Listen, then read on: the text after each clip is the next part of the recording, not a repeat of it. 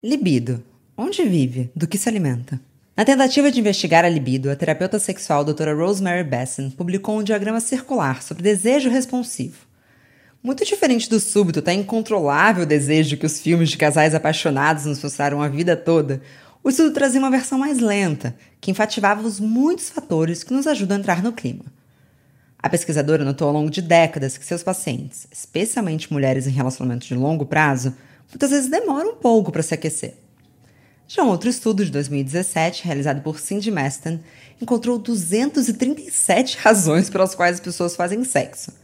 Vínculo emocional, desejo de nos sentirmos atraentes, porque foi bom da última vez, aliviar o tédio e até querer se aquecer porque está com frio. Ela diz, inclusive, que o desejo pode aparecer no meio do ato. Menos desejo de começar e mais desejo de continuar. Mas espera, isso aqui é um podcast ou um compilado de pesquisa, Marcela? Calma, ouvinte. Não é à toa que eu abri esse episódio com pesquisadoras mulheres sobre a pauta libido. Por mais que exista essa nova crença de que todas nos tornamos muito safadas, sempre com muito tesão e prontas para o ato, em papos íntimos parece que a libido anda bem baixa por aí. Os motivos são muitos, mas fato é que na nossa sociedade não temos um banco de imagens saudáveis e naturais do que o sexo é. Temos as marcas da pornografia e da cultura, que são distorcidas e voltadas para a performance. E o resultado disso é uma falta de conexão com o nosso corpo, nosso prazer, nosso parceiro ou parceira. Afinal, estamos transando ou performando?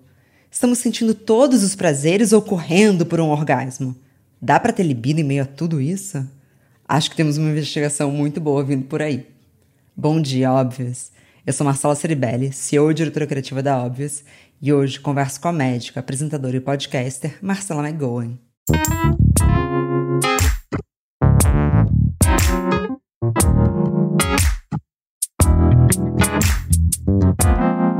Bom dia, óbvios.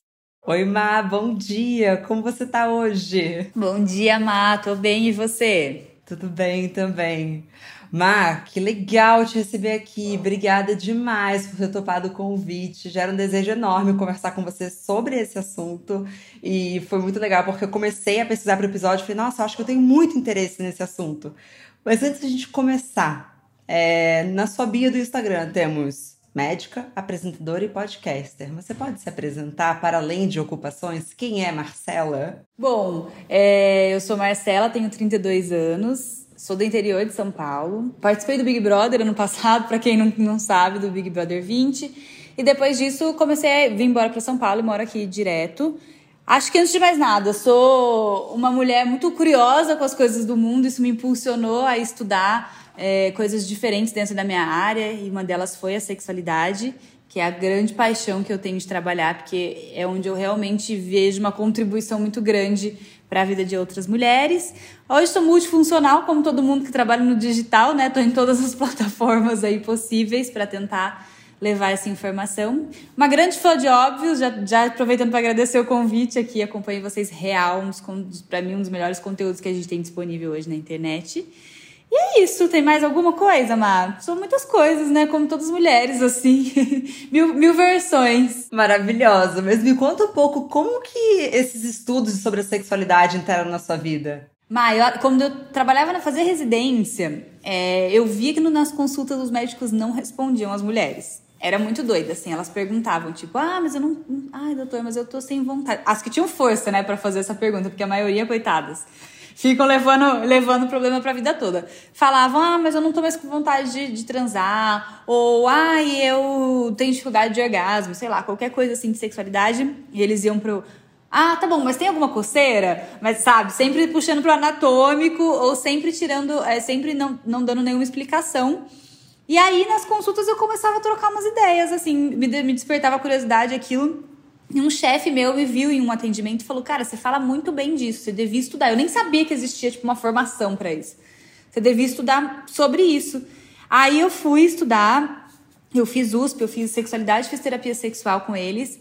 E aí aprendi um monte. Também, paralelo a isso, eu, tinha um, eu tenho um irmão que é trans, né? Ele tava bem no momento de transição, então também foi uma coisa que me impulsionou bastante, que eu vi ali que tinha um, um gap muito grande de atendimento. Fui estudar. Estudei, e aí foi ótimo, me agregou várias coisas, mas ainda assim era super técnico, sabe? Eu saí, fui pro consultório e falava, cara, ainda não é isso, sabe? Não é só sobre diagnóstico. Tem alguma coisa aqui que. É, não é possível que todas as mulheres tenham essa queixa. E quando eu abri a possibilidade de falar, eu vi que era assim, surreal a quantidade de queixa. E aí eu fui estudar outras coisas. Daí fui estudar gênero, feminismo, aí fui estudar terapias mais integrativas, tipo tantra, sabe? Fui fui estudar geral, para ginecologia natural. Fui tentar entender, para além do técnico, o que estava acontecendo ali com a sexualidade feminina. Aí é uma avalanche, né? A gente não para, porque a gente vê como precisa reescrever a história da sexualidade para as mulheres, assim. Eu não tenho a menor dúvida. Hoje, dentro de tudo isso que você falou, e acho que dentro das reclamações certamente estava a libido. Algumas mulheres têm de sobra e outras, se pudessem, pagavam o que fosse, né? Assim, se existisse uma pílula para recuperar a libido, certamente muitas mulheres pagariam. Mas se a gente pensar na libido é como se fosse um carro, Má, com um acelerador e um freio. Quais são as ferramentas para aumentar a velocidade? O que, que faz ela frear? Uma pandemia dá uma freada, né? A pandemia, ela no começo pode ser até que ela tenha dado uma acelerada para os casais que tiveram aí um momento talvez de ficar em casa, um momento que não tinha, mas a longo prazo ela dá uma freada, né? É exatamente como a gente vê a libido, a libido, ela é uma pulsão de vida para começar, né? Ela não é só sexual, então tudo que te interferir na sua pulsão aí de desejo de viver as coisas vai acabar interferindo na sua libido. E a gente tem mesmo as coisas que aceleram no nosso cérebro, a gente tem regiões que funcionam como aceleradores ou freios dessa libido. Para cada pessoa é uma coisa e algumas coisas são gerais, né? Por exemplo, o estresse que a gente está falando da, da pandemia, ele é para a maior parte das pessoas, a mais de 90%, um, um baita de um freio. Né? Então, as situações de estresse liberam muitos, muito hormônio tipo cortisol. Então, o grande segredo da libido, na verdade, é equilibrar esses freios e aceleradores. Uma coisa, por exemplo, mulheres que têm filhos, a possibilidade do filho escutar que tá transando ou bater na porta do quarto vai funcionar como um freio. Ai, que pânico! Nunca tinha pensado nisso. A imagem corporal é um grande freio que a gente tem na nossa sociedade atual. Assim, as mulheres privam muito de viver a sexualidade delas por questões estéticas, do corpo físico ou até mesmo da região genital, né? Tem todo um padrão estético de perereca aí, é, cobrado inconscientemente das mulheres. É... tem vários fatores. Os traumas que a gente tem, né? Teve já algum trauma ou não, também vai funcionar como freio. É, inseguranças em geral com o parceiro ou a parceira dentro do relacionamento podem funcionar como freio. Então, o grande segredo é a gente sacar quais são esses freios e sacar quais são os nossos aceleradores para a gente aumentar os aceleradores e diminuir aí os freios. Mas falou uma coisa que é verdade, é a pergunta que eu mais recebo. Acho que a, acho que a, a libido é a segunda maior queixa assim, das mulheres. A primeira, geralmente, é o orgasmo, mas principalmente as mulheres mais jovens. E a segunda é libido, e assim, principalmente as mulheres mais velhas, em relacionamentos mais estáveis, pagariam qualquer preço por o tal do Viagra feminino, né? Que é o que todo mundo pergunta. Mas tem alguma coisinha que eu posso tomar que vai funcionar? Infelizmente não tem, porque a libido ela é multifatorial, assim. É como se os freios eles fossem mais coletivos e os aceleradores fossem mais pessoais?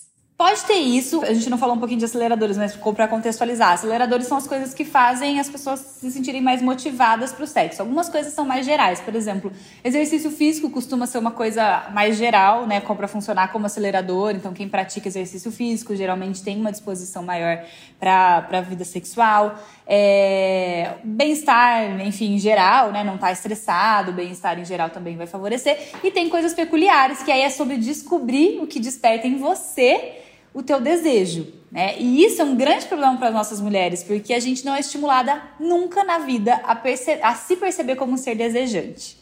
Né? A gente foi sempre educada para ser o objeto de desejo de alguma situação. E aí você entender que você é um ser desejante e, e traçar quais são as situações que te despertam desejo é muito novo para as mulheres, né? Às vezes eu pergunto para elas assim, mas você tem alguma fantasia, alguma coisa? Não. Não, não tenho. Não, mas eu não tô falando de transar, tipo, de ponta cabeça, nem a três. Você não tem nada que te estimula, por exemplo, pode ser um, pode ser, sei lá, um, um dia da sua vida que você não, você pode transar quietinha, calminha, sem ninguém te enchendo o saco, sem seu celular vibrando, sem nada disso. Ou pode ser uma lingerie, sabe? Ou pode ser um toque de um jeito, ou um, um tipo de, tipo, carícia no sexo. Isso tudo já tem que fazer parte do seu repertório de aceleradores, né? Mas para nós mulheres, essa é uma batalha para travar, para começar a entender o que é que desperta o nosso desejo. Então eu vejo assim, como sociedade, a gente teve muitos freios coletivos, a gente tem, né, a opressão da sexualidade feminina é muito grande desde sempre, então os freios são geralmente bastante coletivos. Tem gente que tem seus freios individuais também, como eu falei. Tem gente que é, nem se importa se tiver alguém na mesma casa, e tem gente que fica em pânico se alguém estiver no mesmo ambiente que vai transar. Ou tem gente que está num ambiente de, de risco, transar num lugar de risco é um acelerador, e para outras pessoas é um, um puta freio. Então, tem coisas que são individuais e coletivas, mas geralmente os aceleradores, fora essa questão de bem-estar, tem muito a ver com perceber o que desperta o seu tesão. E isso pra gente é um, uma lição de casa pra gente começar a fazer. A gente vai falar muito sobre fantasia um pouco mais pra frente, porque eu entrei numa de pesquisar e, assim, realmente, como a gente ficou com o estigma de que fantasia é sempre um lugar com muitas aspas, tá, gente? Porque não, não existe sexo higiênico, mas quase um lugar meio sujo, né? Sendo que a fantasia pode ser de fato assim, nossa, imagina eu uma semana descansada conseguindo transar, que delícia. Mas, Ma, eu entendo que a gente tá falando aqui de coisas muito sociais e comportamentais, mas a gente tem algumas questões também é, médicas, como por exemplo, eu, eu tenho 30, né? Então a gente tem quase ali a mesma idade. E a minha geração ali, eu perdi a virgindade, devia ter, sei lá, 15 anos. Foi muito rápido. Eu entrei na, na sala de ginecologista, ela me deu uma pílula anticoncepcional. Eu fiquei 14 anos tomando pílula anticoncepcional e assim, eu sei o que, que fez com a minha libido.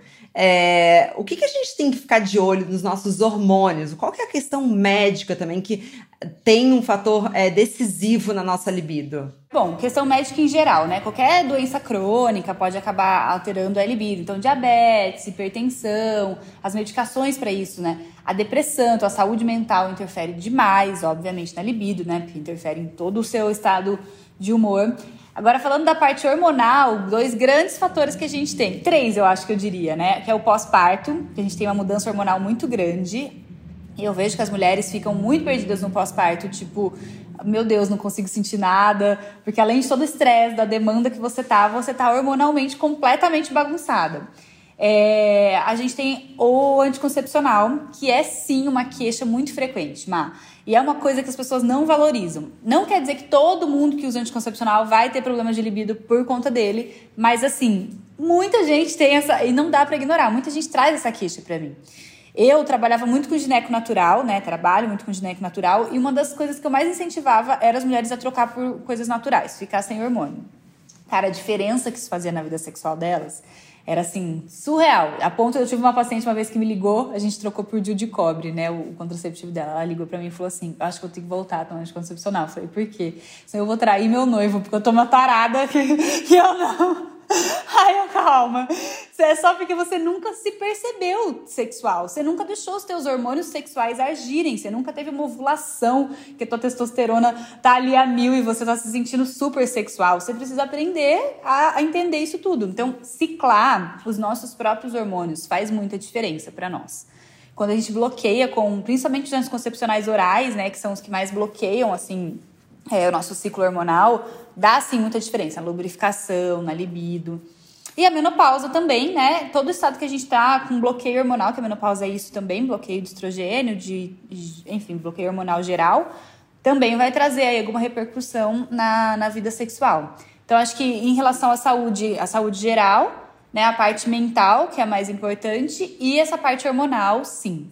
Mas isso é é, existe, a gente tem que ficar atento, mas o que eu tenho que tomar, o que eu falo também para não tomar muito cuidado é porque as mulheres querem muito culpabilizar os hormônios de cara, sabe, Mai? Então eu vejo muito chegar no consultório desesperada para estar com a testosterona baixa no exame, sendo que no Brasil a gente não tem nem parâmetro de testosterona para saber se para uma mulher em idade menacme, que a gente fala, né, em, em idade que está menstruando, qual o nível de testosterona.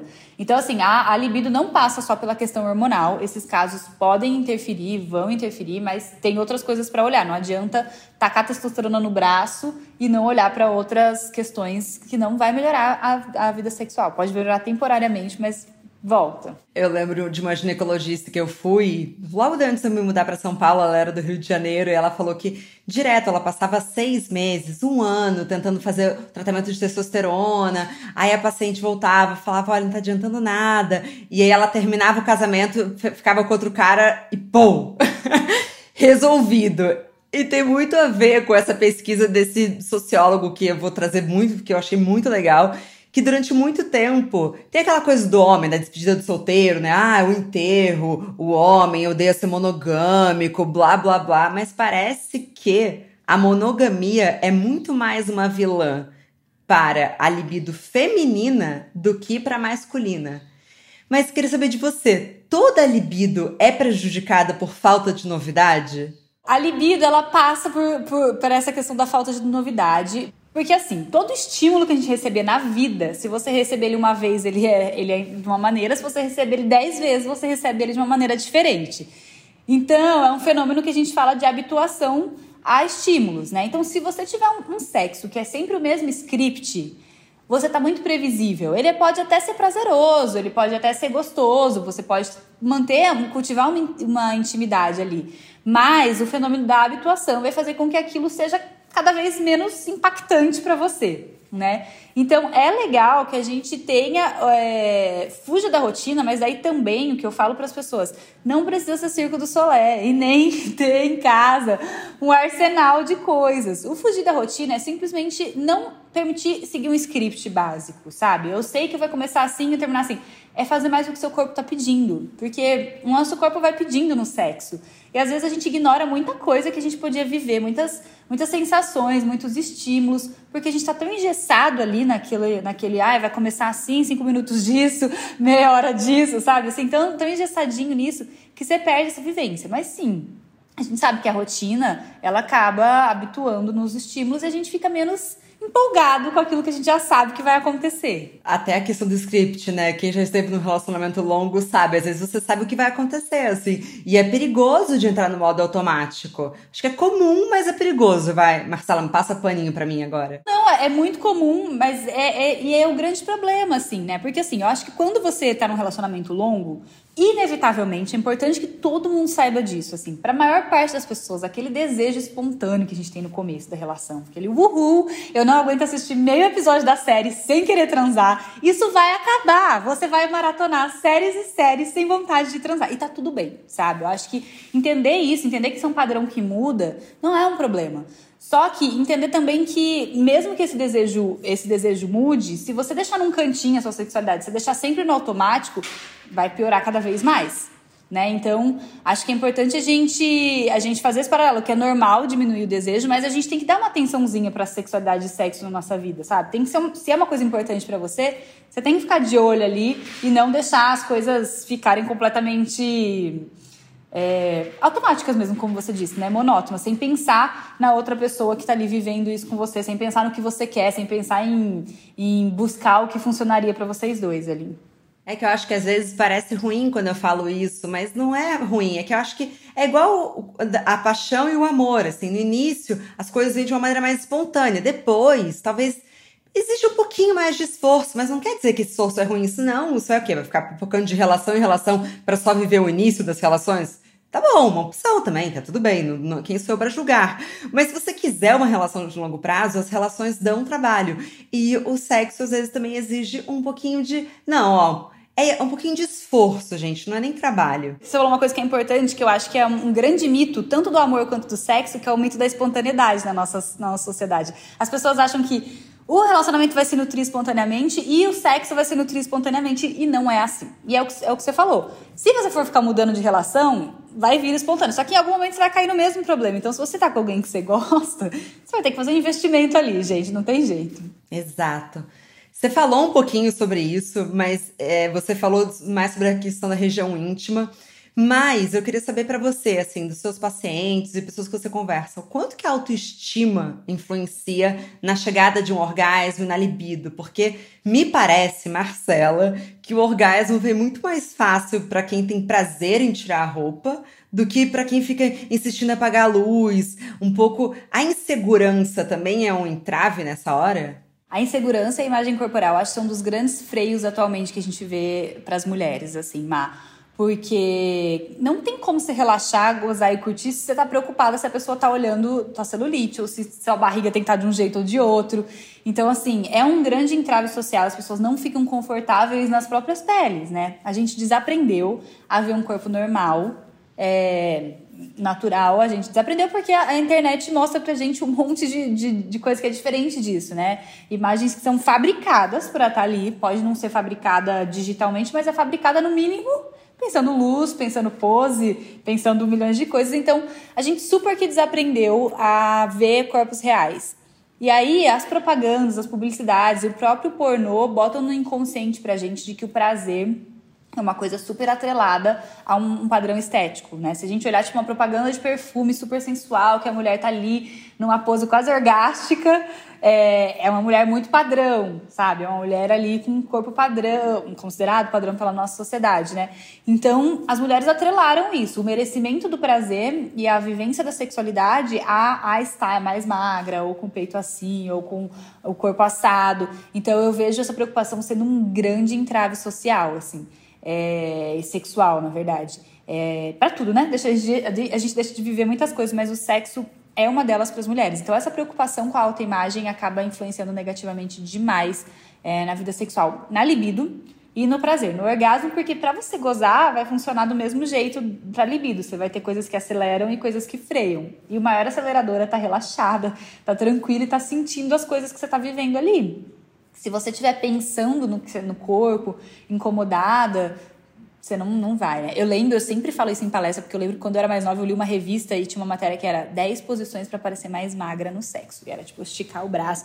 Na época eu nem, nem, nem vivia minha vida sexual direito. Hoje em dia eu penso no, no absurdo que é isso, sabe? Tipo, como é que você tá na cama com alguém preocupada se a sua barriga tá chapada ou não, assim? Você nem tinha que ter tirado a calcinha pra uma pessoa dessa, sabe? Começa por aí, assim. Mas é uma coisa muito mais nossa, às vezes nem é da outra pessoa. A gente, infelizmente, é muito educada para achar que só é merecedora da vida e do prazer se estiver dentro de um padrão pré-determinado estético, assim. Isso é muito triste, né? É muito triste. Não, é, é mais um sintoma dessa pressão social e estética de um patriarcado. Mas eu fiquei muito refletindo sobre isso, Má, porque eu mesma falo direto para todo mundo: gente, compra o sugador de clitóris, resolve isso, tem essa vibrador. Mas eu fiquei pensando assim: será que o sugador de clitóris, e refletindo junto com você, ele é realmente sobre a tecnologia, realmente, uau, é muito fora do normal? Ou é porque você tá sozinha, em paz, relaxada? É, será que é sobre tecnologia ou será que é sobre um fator emocional também, de não ter que se preocupar com o outro?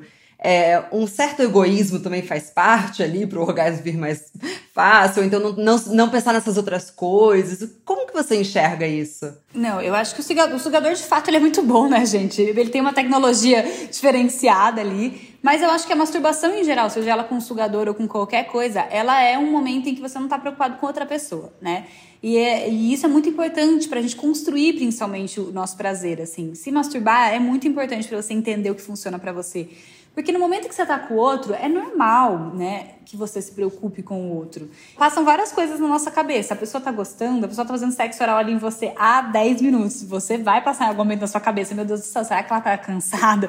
Será que ela tá de saco cheio? Será que ela tá gostando? O que será que eu tenho que fazer agora? Será que eu tenho que gemer assim ou assado? Isso passa pela nossa cabeça quando a gente tá compartilhando a sexualidade com outra pessoa, né? Ou até mesmo, tipo, o que, eu vou fazer na sequência? O que, que eu vou fazer para agradar? Sabe? Ou, enfim a gente fica com várias coisas e isso vai afastando um pouco de gozar. Então, ter um momento nosso de masturbação, e aí, obviamente, que as tecnologias elas dão uma intensificada e uma rapidez aí no, no processo, mas mesmo que seja com, com a mão, com o que for, ter um momento nosso de masturbação é esse momento de construir o nosso prazer egoístamente mesmo, assim, falando.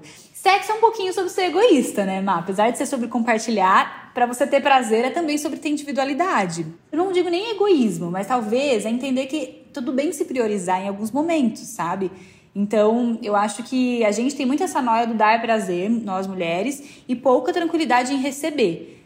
Quem nunca fez, sei lá, ficou 40, 55 minutos na posição XYZ fazendo isso ou aquilo de técnica, estudou na internet tudo para agradar o tal do cara mas quando o cara faz três minutos de sexo oral em você, você já tá, ai meu Deus, será que ele tá cansado?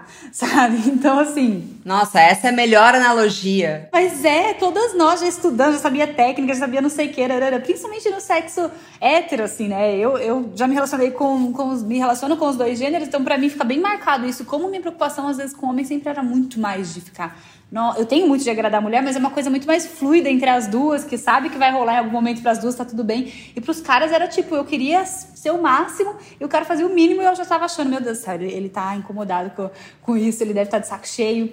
Então a gente aprendeu um pouco, acho que não é nem egoísmo o termo, porque é óbvio que você vai se preocupar com a outra pessoa, mas aprender que tá tudo bem ser, só receber também, sabe? O seu momento de receber, ou mesmo que você só vá receber em algum momento, priorizar um pouco isso e sim, construir aí o, o prazer através do, da masturbação é essencial. O sugador é maravilhoso, né?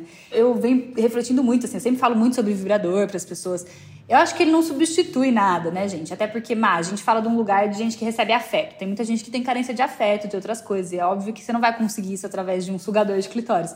Mas ele é uma grande ferramenta para te ajudar no autoconhecimento, principalmente nessa construção aí do você com você, sabe? Então, não é nem sobre substituir nada, é mais sobre te dar ferramentas para você se empoderar do seu prazer, para você descobrir novas sensações, para você ir mais confiante, né? Quanto mais a gente goza, mais a gente quer transar. Então, é melhor a toda a vida sexual de todo mundo, mesmo se você tiver parceiro ou parceira. Quanto mais recente é a memória de um bom sexo, mais você quer fazer de novo, né? É um, é um gatilho muito certo na nossa cabeça.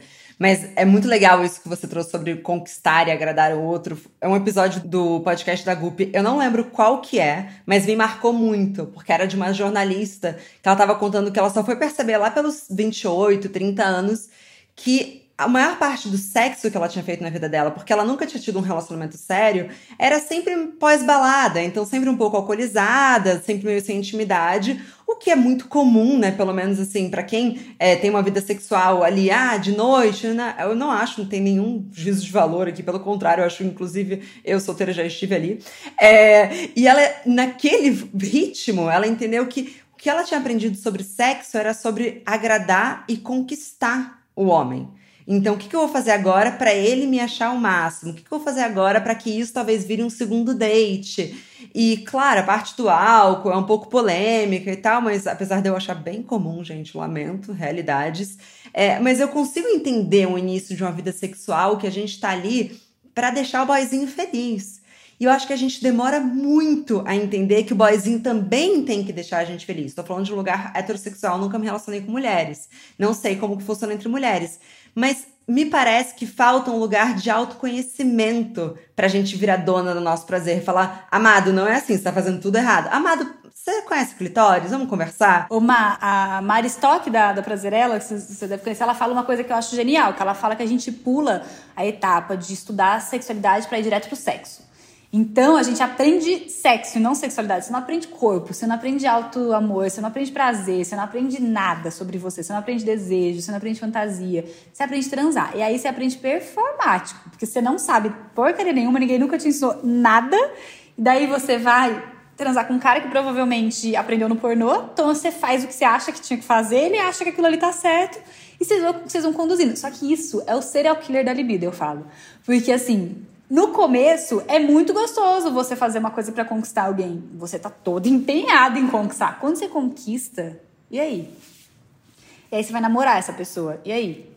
E aí você não recebe nada em troca. Teu corpo vai falar: o que que nós vamos levantar dessa cama para fazer um esforço descomunal desse para obter nadinha em troca? Mas não vamos mesmo. Deita no seu Instagram aí agora que você vai liberar a ocitocina adoidado olhando esse feed cheio de coisa linda para você comprar. Ou vai comer Sabe? Tipo assim, é, é uma, uma, biologia muito básica. O teu cérebro não faz nada sem re, ser recompensado, assim, sabe? Ele precisa ser recompensado para ele querer se engajar em uma atividade. Mesma coisa exercício físico, assim. Se você só fizer e não tiver sensação de bem-estar, ou não tiver é, um, um ganho, pelo menos, sei lá, estético, que seja que é o que você tá buscando, ou um ganho de bem-estar, você não vai fazer nem ferrando exercício físico. O sexo é mais ou menos coisa. Seu, seu cérebro vai dizer, ah, muito, muitíssimo obrigada por essa atividade, não queremos, não estamos interessadas. Então, esse é um dos grandes problemas. A gente performa tanto no começo para agradar que depois, na hora que começa no dia a dia, não sabe voltar atrás, ou não sabe construir uma sexualidade diferente dessa, e aí você enche o saco de agradar, né? Você pensa, mil, já tá aqui, já é meu, já conquistei, não preciso mais fazer é, o canguru perneta. Já, já, já tô com preguiça, gostaria só de ter um sexo, uma coisa de vínculo, e às vezes a gente nem sabe desse momento que existe esse outro sexo que não seja super performar, né? É interessante você falar isso, porque dentro dessa mesma pesquisa, eu até notei como um quote, assim, que ele fala que há algo de irônico no fato de que passamos muito tempo pensando, fantasiando, lendo e planejando o sexo, mas quando se trata do ato real, queremos nos livrar da energia o mais rápido possível. Ele diz que falta a gente sentir prazer, ao invés de ficar nessa corrida de, não, tem que gozar, porque também é uma coisa meio da cultura pornô, né? O ápice é o gozo, tudo aquilo é para chegar no orgasmo. Mas é verdade, dá para curtir, ter muito prazer ali e aquilo ser gostoso. Afinal, você acha que a gente está perdendo o prazer porque a gente está correndo pro orgasmo, Má? Acho muito. Acho totalmente. Aqui vou fazer um parênteses antes, que não quer dizer que a gente não tenha que ter orgasmo, né? Porque senão muita, muita, muito homem vai ficar justificando isso aí no, no sexo. Mas assim, o orgasmo ele é importante, é legal de ter, só que não pode ser essa corrida mesmo. Mas não, sabe assim, é, sabe, a, a, você perde a brincadeira buscando o pódio, sabe? Assim, você quer chegar no pódio, você quer chegar no final, e você perde o que realmente é sexo. O que, que é sexo? Interação entre dois corpos, uma brincadeira, uma dança, uma coisa consensual, gostosa para você e se sentindo e, e, e, curtindo isso. E às vezes essa corrida deslanchada aí para chegar lá te faz pular muitas etapas, te faz ir direto para os toques óbvios que você já sabe que vai funcionar e a gente cai naquilo que a gente falou no começo, o script. Ah, eu já sei que isso aqui funciona para minha parceira porque eu já tô com ela há um tempo, então eu vou fazer esse beabá certinho. Quando vocês podiam estar tá ali super curtindo o corpo um do outro, super se divertindo, sem esse objetivo. Tirar o peso do orgasmo para os dois, assim, né, para as duas ou para os dois eu acho que seria um, uma grande. É muito difícil, tá? Vou te dizer, porque eu trabalho com sexualidade e muitas vezes eu me pego, tipo, culpada em alguma situação, falar, ai meu Deus, será que eu deveria fazer alguma coisa, sei lá, pela Luísa agora? Não, a gente tava só ali e tava maravilhoso, sabe? Não tinha que estar tá pensando. É muito difícil tirar esse peso, mas é uma das coisas que ajuda muito na vida sexual. É você entender que, assim, não precisa. Sabe? Porque às vezes vocês você nem quer um, um, sexo que vai chegar no orgasmo, você só quer intimidade, só quer troca, só quer afeto. E você deixa de viver, às vezes, essas pequenas coisas porque fica com preguiça do, de fazer as coisas que levariam ao orgasmo, por exemplo, vamos dizer assim. É, sei lá, às vezes você só tá afim de ficar ali beijando, acariciando e curtindo o corpo. Ah, mas isso não vai fazer nenhum dos dois gozar. Mas é sexo. E pode ser super gostoso na construção do prazer, da intimidade, da liberação de hormônios positivos para vocês. E vocês vão ficar só ali. Se vocês tiverem sempre o foco de gozar, às vezes vocês vão evitar esse tipo de situação se você não tá afim de um sexo que leva ao orgasmo, sabe? Às vezes você evita de trocar um puta beijão na boca, na cozinha, porque fica a obrigação de que se começar aqui, vai ter que começar um sexo que vai ter que ir pro orgasmo. Não, sabe? E aí a pessoa fala: não vou nem começar. Não vai dar tempo de transar, não vai dar tempo. não vai dar tempo. E aí a gente às vezes deixa de viver coisas super gostosas porque não vai dar tempo do orgasmo ou porque isso não, isso não combina no orgasmo. Cara, tem mil carícias e coisas gostosas que não combinam no orgasmo, mas são super deliciosas de sensações, assim, são super des despertam pra, pra caramba o nosso corpo e tal. Então eu acho que a gente perde, assim, muito de botar o orgasmo como um gol. Primeiro que também fica na sua cabeça martelando, né? Eu preciso gozar, eu preciso gozar, eu preciso fazer a pessoa gozar, eu preciso fazer a pessoa gozar você vai para automático. Você não vai, você vai ligar o seu freio em algum momento vai te atrapalhar de, de, de, gozar. Eu acho muito. Acho que a gente precisava entender diferente, assim, precisava entender o sexo como essa dança aí gostosa entre dois corpos, que pode ou não chegar a um orgasmo, sabe? Mas que tem que ser prazeroso para os dois. Acho que prazer é a palavra e não orgasmo, assim. As duas pessoas envolvidas têm que estar sentindo prazer naquilo ali que está acontecendo. Claro, porque se você fica focando muito no resultado final, na verdade, você nem, nem curtiu o anterior, né? Tudo parece um aquecimento para algo. Acho que o termo preliminares foi muito mal dado, né? Nossa, muito. Eu odeio. Eu falo que preliminar é quando eu tranco meus gatos para fora do quarto, que eles já estão até sabendo que é isso é preliminar. Porque o resto, amor, é, é, sexo, sabe? A gente precisa entender isso como, como sexo, como exercer a sua sexualidade. Uma vez eu até tava participando de um curso e foi uma, uma mulher deu um relato que até fiquei reflexiva sobre isso. Ela falou muito isso. Ah, eu pensava que minha vida sexual com meu marido era pobre, assim, era pouca, tinha pouco recurso. Mas hoje, entendendo que é sexo, eu vejo que não que a gente super tem uma vida sexual e uma, uma sintonia gostosa, porque a gente para várias vezes do nosso dia para dar um amasso, para dar um beijo, mas nem sempre a gente com os filhos consegue ter um tempo para transar do jeito que foi ensinado no script, que os dois. Então, assim, talvez entender isso até enriqueça mais a, a, a, o erotismo entre o casal, te permita viver esses momentos sem ter que o objetivo do orgasmo, mas isso vai alimentando o erotismo entre vocês. Isso é muito precioso, assim. Eu acho que toda a ideia, a construção do que, que é sexo foi muito destruidor para o nosso prazer, né? Porque eu estava te falando das fantasias. É, tem um dos poucos estudos, mas é um estudo que foi, é, conversou com 4 mil americanos, que trouxe, na verdade, conclusões reconfortantes, porque a gente cresce, eu acho até as pessoas mais evoluídas, achando assim, não, isso é um sexo mais safado, isso é um sexo mais comportado. E, na verdade, ele falava assim, que no final do dia, as fantasias são muito parecidas. Então, muitas das vezes, o casal, então, os dois, e aí eu digo dois homens, duas mulheres e por aí vai, é, pensando a mesma coisa, só que tem vergonha de abrir um pro outro, porque parece que a fantasia não vai ser bem recebida. A vergonha talvez seja um dos maiores freios, ou a falta de diálogo por conta dela, Mar?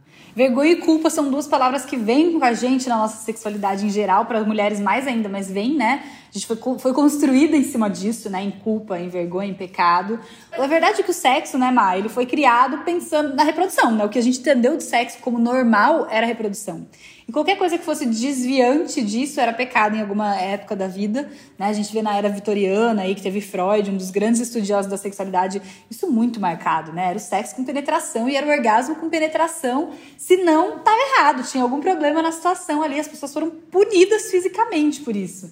Então a gente carrega isso tudo e carrega até hoje a ideia do existe um sexo que não é normal. E o sexo normal é geralmente um, um sexo hétero com penetração, onde a, quando o homem gozou, acabou o sexo e aí a mulher que lute ali com a situação. E fantasiar entra no âmbito de coisas proibidas para as pessoas, realmente. Assim, tudo que você invista em erotismo, que não vai culminar numa reprodução, só vai brincar com erotismo, tem para as pessoas esse peso de errado, de vergonha, de culpa. E aí isso é um bloqueio muito grande na comunicação dos casais, né? E impede eles de discutirem conversarem sobre outras coisas que podiam ampliar muito, né?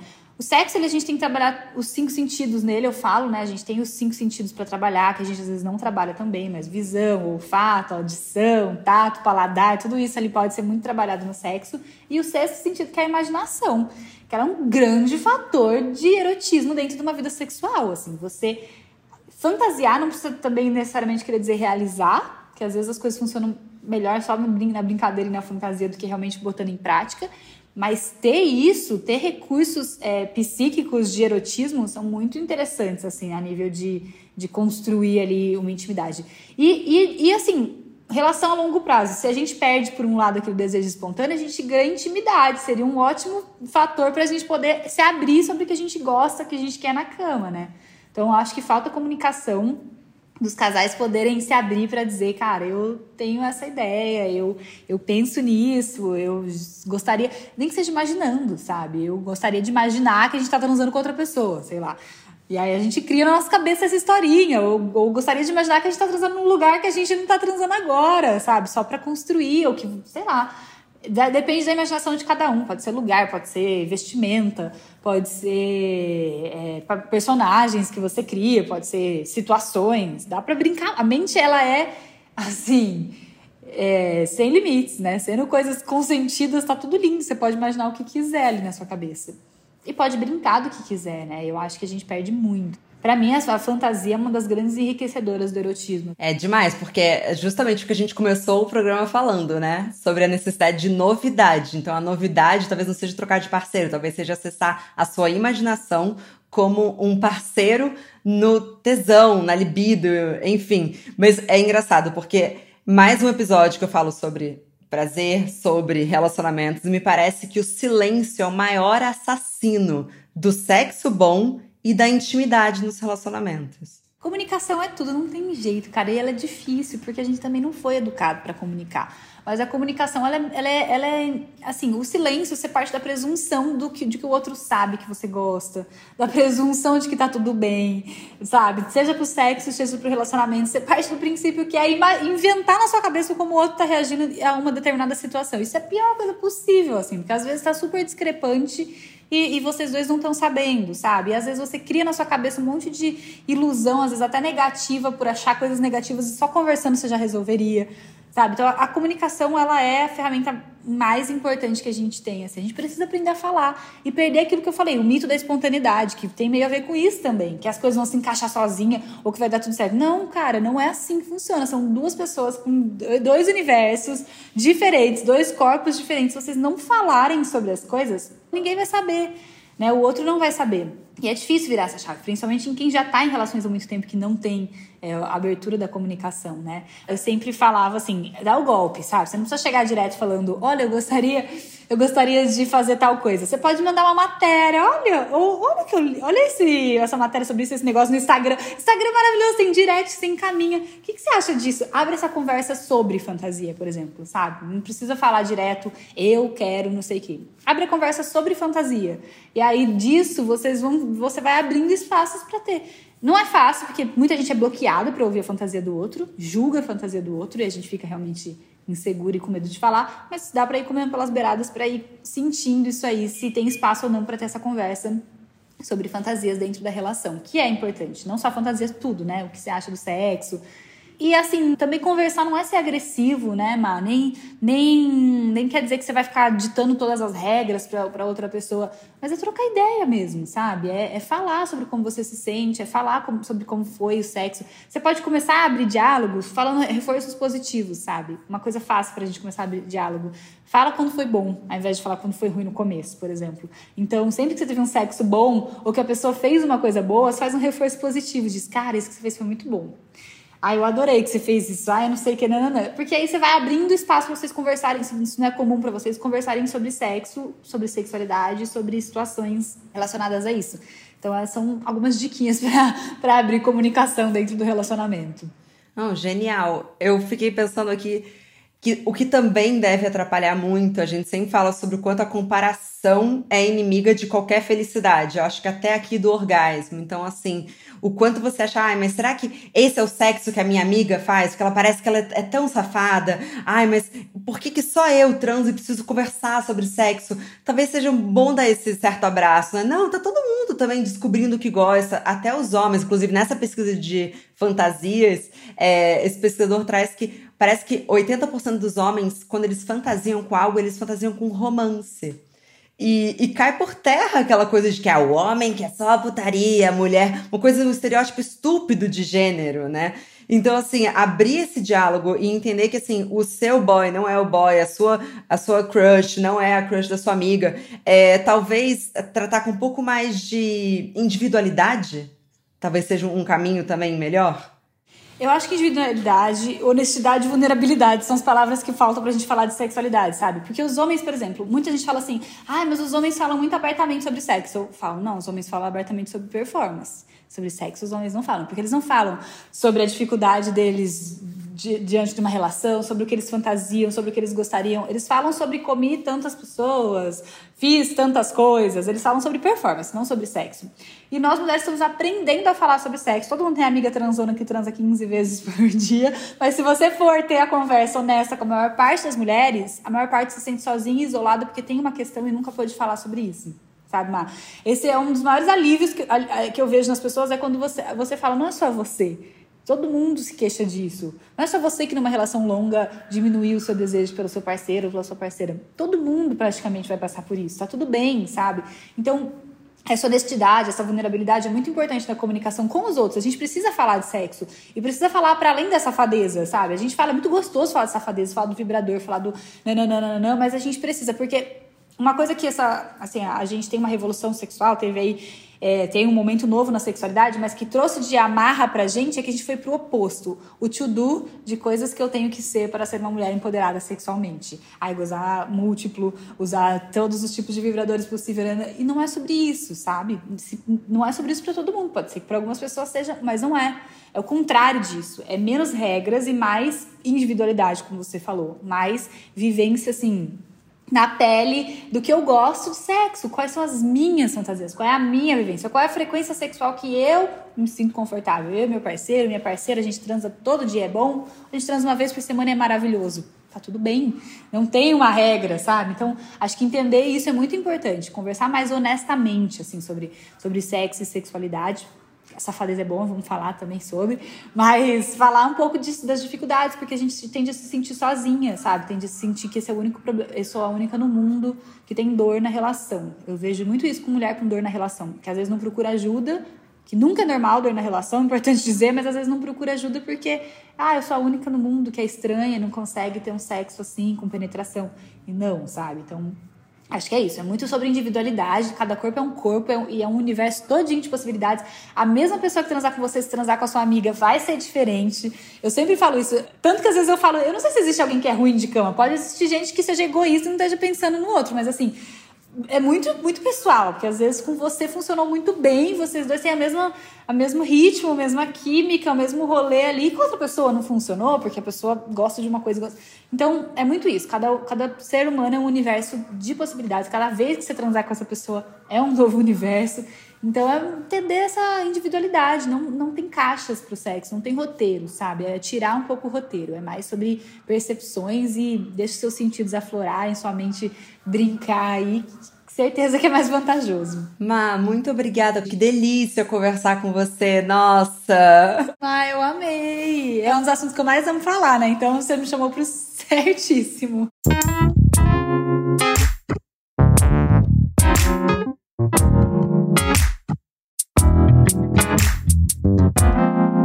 Muito obrigada também a você que nos escutou até aqui. Mas a nossa conversa não tem fim. Continuamos semanalmente na nossa newsletter, que você pode se inscrever no www.obvious.cc, no Instagram, arroba e com comentários e sugestões sempre com carinho, no bomdia.obvious.cc. Bom dia, Óbvias!